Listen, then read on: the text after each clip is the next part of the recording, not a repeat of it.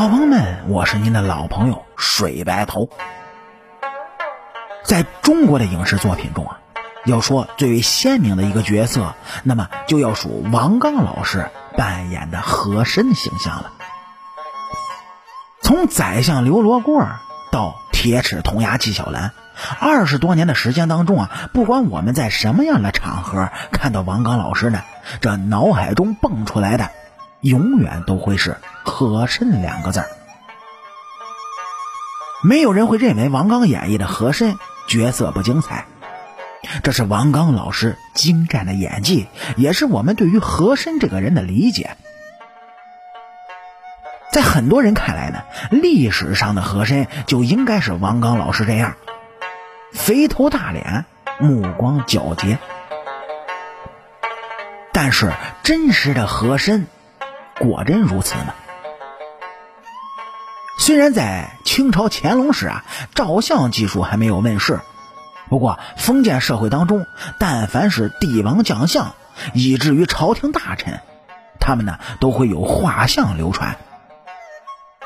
这种画像可以说是不费胶卷的照片，通过宫廷画师的刻画，一丝不苟的将古人的形象能够完美的呈现在绢布之上，而后世的人呢，能够通过这样的载体，是一睹历史人物的真面目。从一张和珅的真实画像中呢。我们可以看出，历史上的和珅跟王刚老师本人的形象那是相差甚远的。和珅他既不是一个油腻的胖子，也没有那么长相平庸，反而看起来呢是神采奕奕的，能够看出和珅本人啊是一个十分英俊的男人。我们之所以能够对王刚老师演绎的和珅形象是深信不疑。除了先入为主的观念之外，更主要的是和珅本来就在我们心中不算什么好人。他最为显著的身份啊，就是历史上最大的贪官。而我们对于贪官的想象，不就应该是王刚老师演绎的那副神态吗？但是历史上的和珅，除了贪官之外，他还是个内阁学士、军机大臣，身兼数部尚书。不单单是官场上权倾朝野，而且在个人修养上也是精通满汉文化，和纪晓岚一样，身为四库全书的总传官。当从这些身份上来审视和珅的时候，这画像上的人物，确实啊更为真实。和珅倒台，在乾隆皇帝死了之后，可以说和珅的一生是。成也乾隆，败也乾隆。乾隆皇帝对他的宠爱，能够让他平步青云，成为一人之下，万万人之上的人物。但是，当乾隆这棵大树轰然倒地之时，和珅的隐蔽之处也就荡然无存了。继位的嘉庆帝啊，很快就将和珅扳倒，并且不费吹灰之力。这样的现象也只能出现在皇权极具统一的清朝了。和珅倒台之后，从朝野到民间都很好奇，在大清权力舞台上扮演了二十年主角的和珅，能够交出什么样的贪腐成绩呢？和珅贪污的钱财可以说是让所有人触目惊心。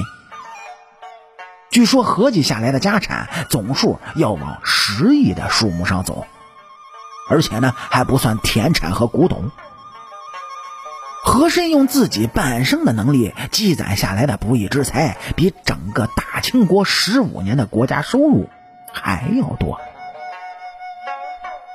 这种天文数字的贪腐成绩，让和珅在历史上成为了极其显著的人物，也变成了。贪官的形象代言人，但是按理来说呢，这么大的贪官，他一定是要受到后世唾骂的。可是啊，得益于王刚老师的演绎，把和珅这个人物形象塑造的虽然贪腐，却也带着几分憨态可掬，让和珅的口碑不但没有那么的臭名昭著，反而得到了很多人的喜爱。虽然这种喜爱，也说不清是冲着和珅这个人物，还是王刚老师的演绎。和珅确实是个贪官，这是毋庸置疑的。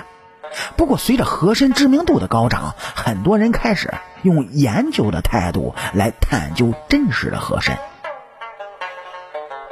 在通过对历史研究之后呢，已经有人发现和珅这第一贪官的名号好像并不是那么严丝合缝。和珅当朝啊，不过就是二十年的时间，在这二十年中，他能够通过非法的手段。聚敛相当于十五年的国家收入，这样的惊人贪污效率让人是不可思议。而和珅所谓十亿的身家，并非是官方的记录，而只是出自一个民间文人的笔记记录。而清人的笔记多是虚夸之言，对于朝野之事更是穿凿附会，就好像是九十年代的地摊文学一样。因此，和珅究竟贪污了多少钱，并不能够轻易的盖棺定论。我们虽然知道了和珅的真实样貌，却还有很多没有解开的谜团。好了，感谢您各位在收听故事的同时呢，能够帮主播点赞、评论、转发和订阅。我是您的老朋友水白头，清朝那点事儿，下期更精彩。